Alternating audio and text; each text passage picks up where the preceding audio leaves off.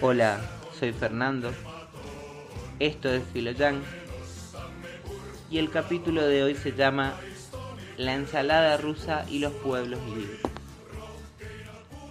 El pasado 24 de febrero nos despertamos con un discurso de Putin ante la ONU diciendo que iban a realizar una operación militar especial para tomar el control de Kiev, la capital de Ucrania.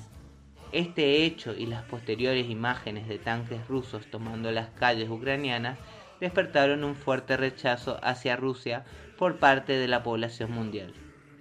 Pero la indignación colectiva se propagó más allá de la figura del gobernante, generalizándose a todo el pueblo ruso. Por las redes comenzaron a manifestarse expresiones de rechazo a lo ruso, aunque desde Rusia una gran parte de la población mostraba su descontento con las acciones llevadas adelante por su mandatario Putin, quien ya desde hace una década tiene el poder, aún luego de repetidas denuncias de inferir en los procesos democráticos. Un famoso restaurante cordobés usó un cartel en su entrada informando que iban a quitar la ensalada rusa del menú en apoyo a Ucrania.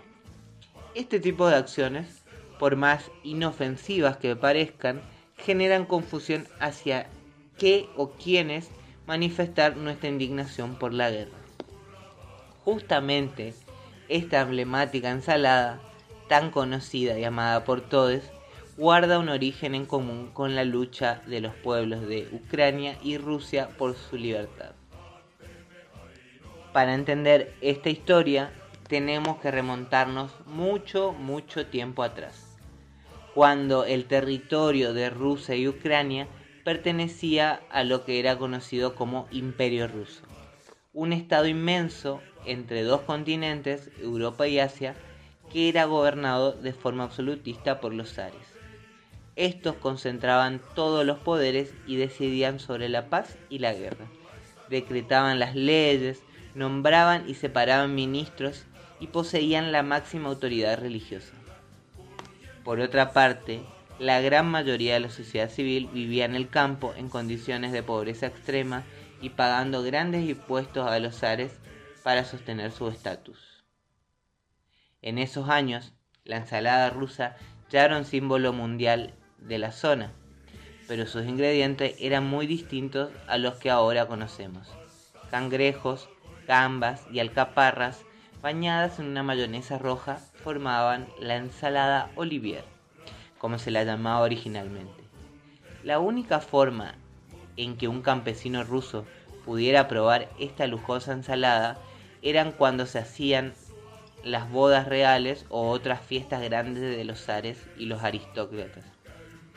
Mientras ellos disfrutaban inmensos banquetes repletos de delicias, el pueblo esperaba afuera de los palacios a que les dieran las sobras que quedaban del festín.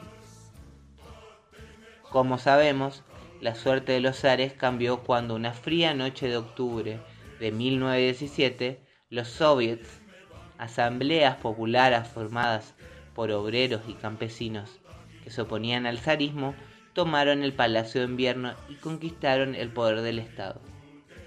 Es también en esta época cuando en Ucrania comienza a gestarse movimientos, independentistas, aunque lastimosamente la libertad de Ucrania tardó en llegar, ya que luego de la caída de los zares, estos Ucrania eh, quedó bajo el control de la Unión Soviética y recién en 1991, con la caída de la URSS, el pueblo ucraniano pudo conseguir su independencia.